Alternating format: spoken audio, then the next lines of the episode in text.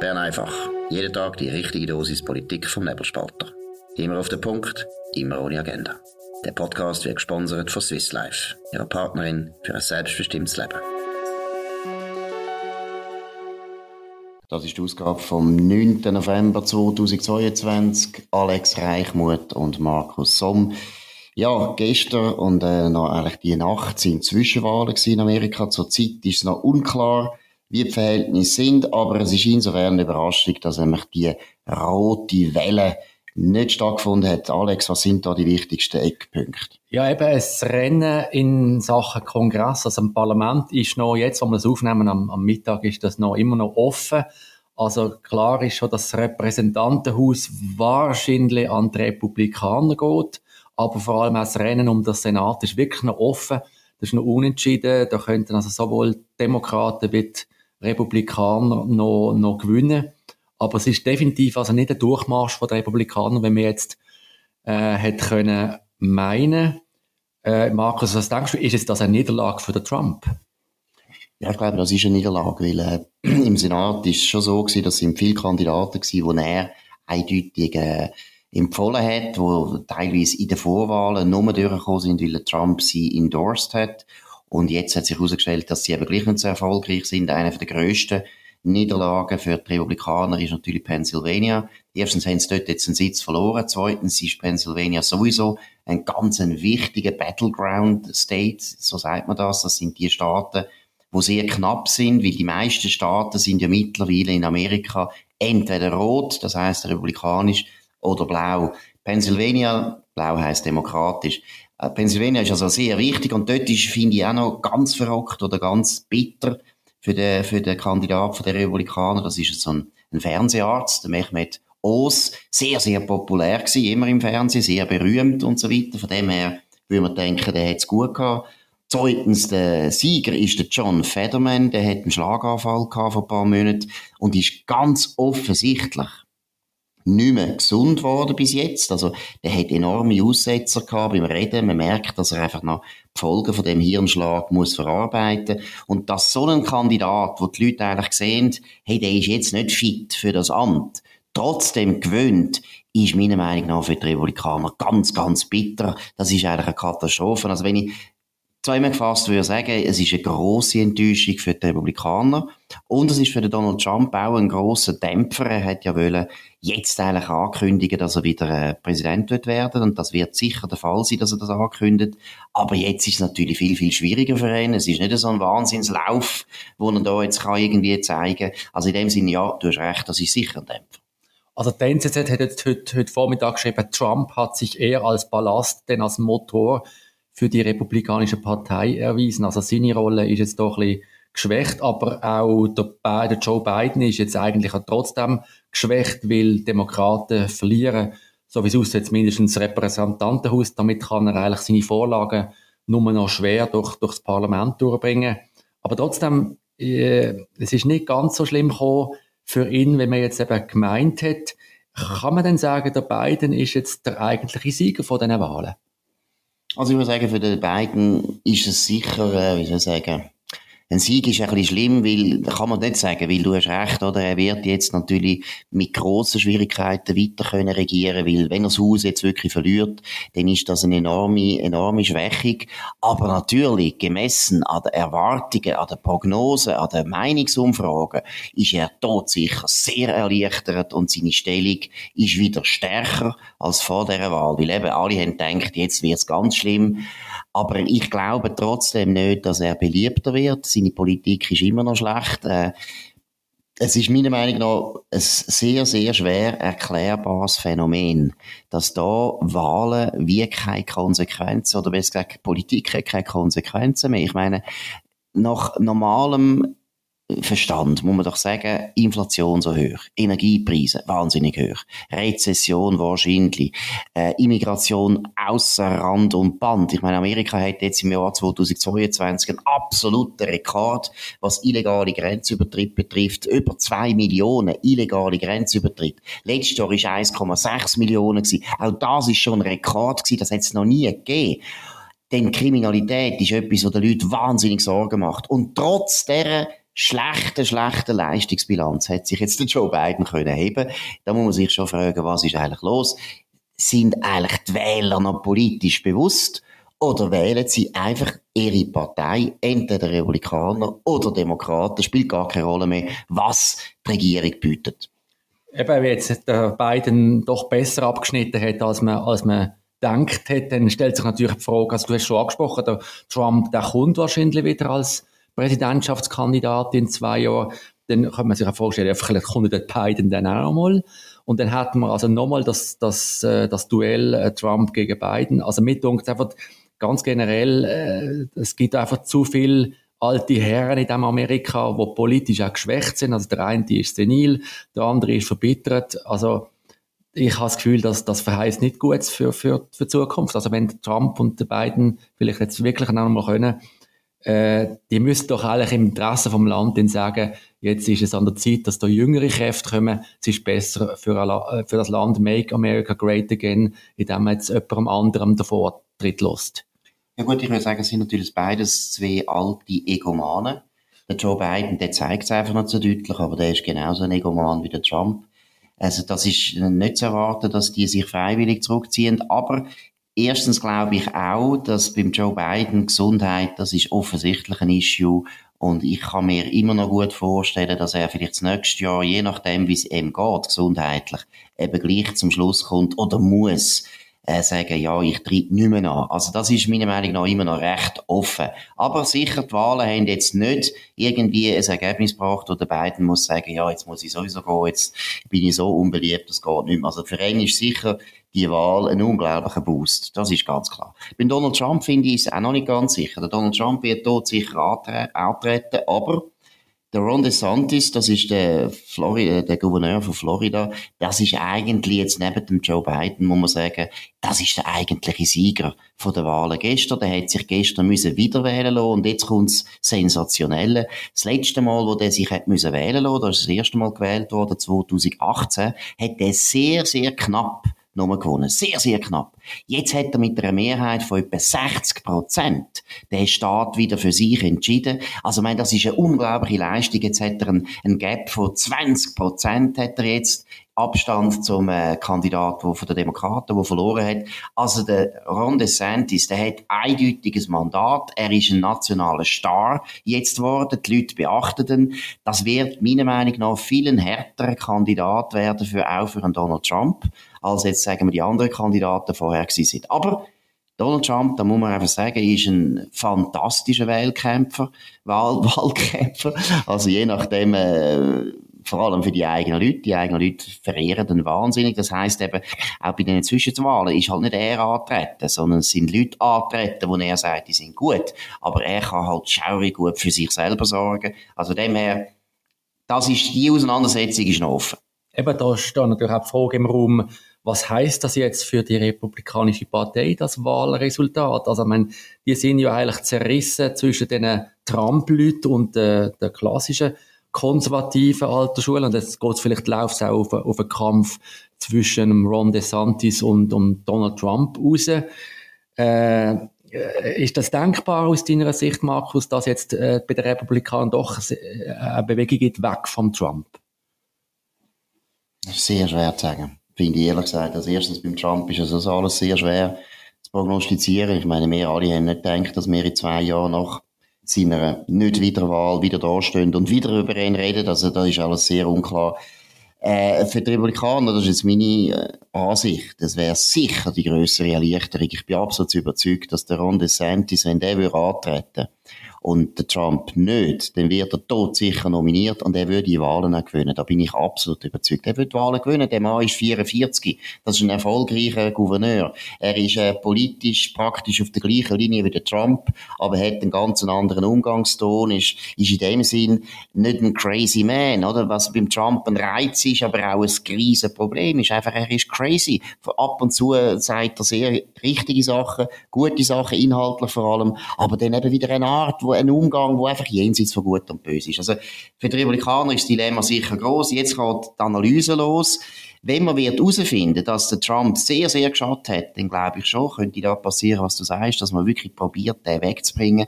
Aber äh, die Chancen sind klein. Gut, gehen wir zu einem anderen Thema. Eva Herzog, die wird morgen eine Pressekonferenz machen, wo sie äh, wird darüber reden, ob sie Bundesratskandidatin ist oder nicht. Aber wie wir das gestern beim Daniel Josic ja auch gesehen haben, wer eine PK macht zum Absagen, äh, das gibt's gar nicht. Also es ist, man könnte davon ausgehen, dass Eva Herzog wahrscheinlich morgen auch sagt, dass sie Kandidatin ist. Jetzt, Alex, du bist aus der Region Basel, bist dort aufgewachsen, redest auch noch wie ein Basler und hast da auch noch eine bestimmte Meinung, was Basel betrifft. Wie schätzt du das ein? Also ich möchte da äh, äh, kurz zwei, zwei Sätze aus einem Porträt über Eva Herzog, wo ich 2017 für die Welt durchgeschrieben habe, zitieren. Da habe ich geschrieben, also so voraus, äh, vorausschauend Bern im Jahr 2021. Das Parlament wählt Eva Herzog zur Nachfolgerin von Simonetta Sommaruga. Vor zwei Jahren zog Herzog nach fast 15 Jahren als Basler Finanzdirektorin in den Ständerat ein. Ihre Nomination für die Landesregierung wurde in ihrer Partei vom Murren einiger Genossen begleitet. Die SP-Spitze kam an Herzog aber schlicht nicht vorbei. Also das ist das, das wahrscheinlich so prophetisch, ja. ja das ist genau. Alex der also, Prophet. Also bis, auf, gut bis aufs Jahr habe ich, also ist okay, Sommaruga ja. ist jetzt vielleicht ein Jahr später zurückgetreten, ja, aber, aber sonst äh, könnte sich das also absolut äh, be bewahrheiten. Also es ist doch genau so, wie dort schon eigentlich vorausgesehen. Also Eva Herzog ist sicher äh, eine Frau mit Ecken und Kanten. Es ist nicht irgendwie eine, äh, wo wirklich ihre gerade Herzen zufliegen. Sie ist sicher äh, eine, die jetzt nicht ein kleiner einen also eckigen Charakter hat, aber äh, ich hatte auch, das Boden hat der, der, der Name gehabt, gnadenlos sachlich. Mhm. Also sie ist bekannt dafür, dass sie äh, sachorientiert ist, dass sie auch kompetent ist und ich denke, jetzt hat Basel endlich wieder mal die Chance, äh, wieder mal im Bundesrat vertreten zu sein. Und ich denke mir da, äh, also das eben, der SP-Fraktion kommt da an einer Nomination gar nicht drauf vorbei, wenn sie antritt morgen. Gut, eben, wir müssen natürlich das klarstellen, du bist Baselbieter, he? du bist nicht Basler. Ja, das ist noch ein Unterschied. Ja, ja, das ist ein Riesenunterschied. Das haben wir jetzt beiseite. Das ist, nein, da muss man immer wieder sagen, weil die Leute, die nicht in, in Basel tätig sind oder aufgewachsen sind, haben keine Ahnung, was das für unglaubliche äh, Probleme sind zwischen Baselbiet und Baselstadt. Das ist ähnlich wie Ukraine und Russland. Nochmal noch nicht der oh, Krieg. So schlimm ist es noch nicht. Nein, so schlimm ist es noch nicht. Nein, nein, aber was ich auch mit dem sagen ist jetzt, was hast du das Gefühl, die Region Basel? Ist das ein Anliegen. Wollen Basler und Baselbieter, also vor allem Basler, Baselstädter, wollen die endlich wieder im Bundesrat oder ist es so, dass halt Basel sowieso ein, bisschen ein eigenartiges Verhältnis hat zu der Eidgenossenschaft und die lokale Politik, die fast mehr interessiert als die eidgenössische. Wie siehst du das? Also man kann ja wirklich staunen in den letzten Jahren, also da, was Vertretung im Bundesrat angeht, also da, da jammern die jetzt mal die Zentralschweiz, sagt, wir sind seit dem Kasper Fülliger 2003 nicht mehr im Bundesrat gewesen und wenn, wenn Tessin mal ein paar Jahre nicht mehr dabei ist, dann gibt das auch gerade eine grosse Diskussion, ein grosses Problem. Es wird immer geschaut, dass es ausgewogen ist, Land Landesregionen, Geschlechtparteien, aber eben Basel, oder die beiden Basel, die sind seit 49 Jahren, seit dem Rücktritt von Hans-Peter Tschudi legendär, nicht mehr in der Regierung. Und äh, eben, aber was liegt das? Also ich habe das Gefühl, es liegt ein bisschen an beidem. Also einerseits geht Basel ein bisschen vergessen, von Bundesbahn ausgeschaut. Das ist halt hinter dem Jura, man hat dort, eben Basel tickt anders, man hat ein bisschen eine andere Mentalität. Und äh, Basel ist nicht so wohl gelitten in Bern die sind zu europhil auch, die, sind, die schauen ein bisschen mehr gegen Norden als gegen Süden. Und andererseits liegt sicher auch dann an, an Basel selber. Basel ist ja wirtschaftlich sehr stark und äh, ich glaube, man hat es dort einfach nicht so nötig, auch politisch darum so viel Einfluss zu sehen, weil man ja das Geld hat. Was soll es denn, oder? Gut, das mag sein. Und sie sind ja schon immer reich gewesen. Also Baselstadt ist schon lange reich und konservativ früher gewesen und hat sich eben immer lange auch schwer da mit dem Bundesstaat. Da muss man also sagen, nach der Gründung sind sie auch eher, äh, äh ja, skeptisch geblieben. Und ich glaube, Kaserne, wo zu Basel gebaut worden ist, wo jetzt ja auf der anderen Seite vom Rhein, also im Kleinbasel ist, das ist die erste Bundesinstitution die überhaupt der Bund gebaut hat in Basel-Stadt und das ist etwa gebaut worden 1890, wenn es mir recht ist. Also das zeigt ein bisschen, eben für die Eidgenossenschaft ist Basel immer speziell gewesen. Aber ich sehe es auch so, Eva Herzog, ich habe es auch schon geschrieben, ich glaube, Basel wäre gut wieder mal vertreten im Bundesrat, weil einfach es ist eine wirtschaftlich starke Region Jetzt, was auch wirtschaftlich relevant ist, ist der Klimagipfel.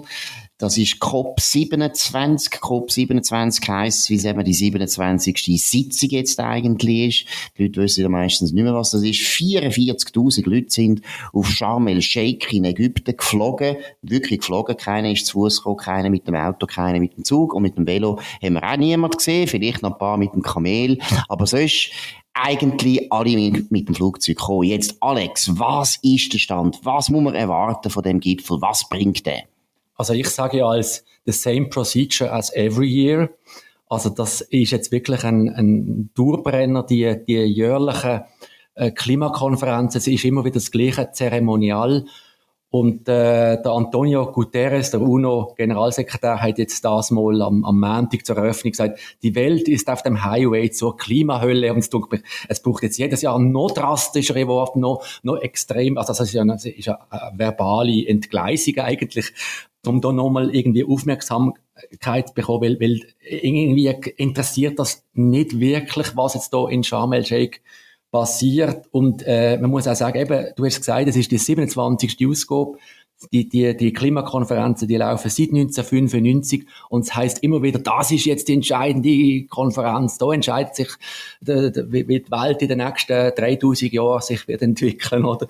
Und äh, wenn man aber anschaut, dass man kann ja, äh, was ja das Ziel eigentlich ist, ist, dass man CO2-Konzentration in der Luft dass die nicht mehr weiter ansteigt, dass man das kann begrenzen kann. Und wenn man aber die Kurven anschaut, dann ist die, ich sage das äh, als, Mathematiker, das von, einer schlichten Schönheit ist die, ist die Kurve, die geht schön gleichmäßig drauf, jedes Jahr ein bisschen mehr und sogar in den letzten Jahren noch ein bisschen stärker darauf, in den letzten Jahrzehnten sogar. Also es ist absolut kein Effekt auf von irgendwelchem Klimapolitik, Klimaschutz ersichtlich. Also die Konferenzen sind absolut nutzlos.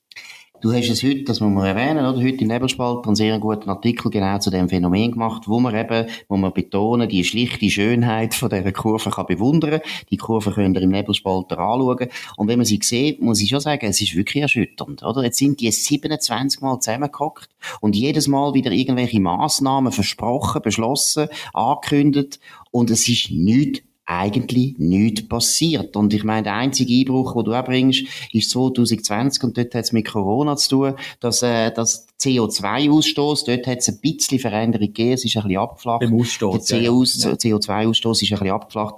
Aber eigentlich haben die ganzen politischen Massnahmen, das muss man sich auf den auf der Zunge zu lassen. Einfach 30 Jahre lang haben die Politik gemacht, die keinen Effekt hat. Und deshalb ist natürlich auch der Guterres natürlich gut beraten, dass er immer mehr die Rhetorik radikalisieren weil letztlich merken es natürlich die Leute schon irgendwann. Da muss man doch einfach zum Schluss kommen, Klimapolitik, so top-down, wie das dort praktiziert wird oder praktiziert werden soll, das funktioniert nicht und das wird nie funktionieren. Da gibt es einfach zu viel äh, Problem, dass es da, dass man doch ein Trittbrettfahrer sein, dass, dass, man nennt das auch das Allment-Problem, dass wenn, wenn eine Wiese allen zur Verfügung steht und, und jeder kann das ohne Kosten eigentlich benutzen, dass dann, dass die völlig übernutzt wird. Und das ist das Problem auch, äh, die Atmosphäre als CO2-Endlager, äh, dass wenn da ein Staat jetzt radikale Maßnahmen trifft, dann hat er eigentlich fast nichts davon, wenn die anderen mitziehen. Und man muss doch einfach zum Schluss kommen, irgendwann einmal, es geht nicht so, wir müssen es anders versuchen. Also es wird wahrscheinlich erst etwas passieren, wenn es eben Energietechnologien gibt, die effizienter und günstiger sind auch als fossile Brennstoffe, dann wird sich das durchsetzen, auch ohne Klimakonferenzen. Und von dem her würde man das Geld, das man da ausgibt, lieber in die Forschung investieren, dass man da irgendwelche Innovationen vorantreiben kann. Oder an die Anpassung, oder? Dass man halt Natürlich, auch, Anpassung auf jeden Fall. Sich ja. auch damit abfindet, dass einfach das Klima wärmer wird und äh, 1,5 Grad bis Ende Jahrhundert ist ja jetzt praktisch also fast tot sicher, oder? Kann, gut, sicher ist nie etwas, aber man kann davon ausgehen und eigentlich muss man aber auch sagen, Seit äh, Mitte 19. Jahrhundert ist auch schon 1,5 Grad aufgegangen. Also, und bis jetzt leben wir eigentlich immer noch gut damit. Es ist nicht so wahnsinnig schwierig, sich an solche Klimaveränderungen anzupassen. Der Mensch hat das in seiner Geschichte tausendfach müssen machen mit viel, viel weniger Mitteln, als wir haben. Ich meine, wir haben modernste Technologie, wir sind sehr wohlhabend und so weiter. Die Anpassung geht und man sollte gescheiter, wie du sagst, die ganze Energie und die ganze Zeit von diesen hochwohlgeborenen Politikern, die sich da treffen am Strand, äh, lieber dort einsetzen, dass man sagt, hey, neue Innovationen fördern, neue Technologien suchen, wenn es fossile Brennstoffe nachher äh, ersetzen können, umso besser. Aber in der Zwischenzeit müssen wir etwas anderes machen, uns anpassen. Gut, das ist es von Bern einfach an dem 9. November 2022. Alex Reichmuth und Markus Somm. Ihr könnt uns abonnieren auf nebelspalter.ch, auf Spotify oder Apple Podcast. Wir sind sehr froh, wenn ihr uns dann weiterempfehlen. Redet von uns, könnt uns hoch bewerten mit vielen Sternen. Wir kommen wieder morgen zur gleichen Zeit auf dem gleichen Kanal und wünschen einen schönen Abend. Das war Bern einfach, immer auf den Punkt, immer ohne Agenda. Gesponsert von Swiss Life, ihrer Partnerin für ein selbstbestimmtes Leben.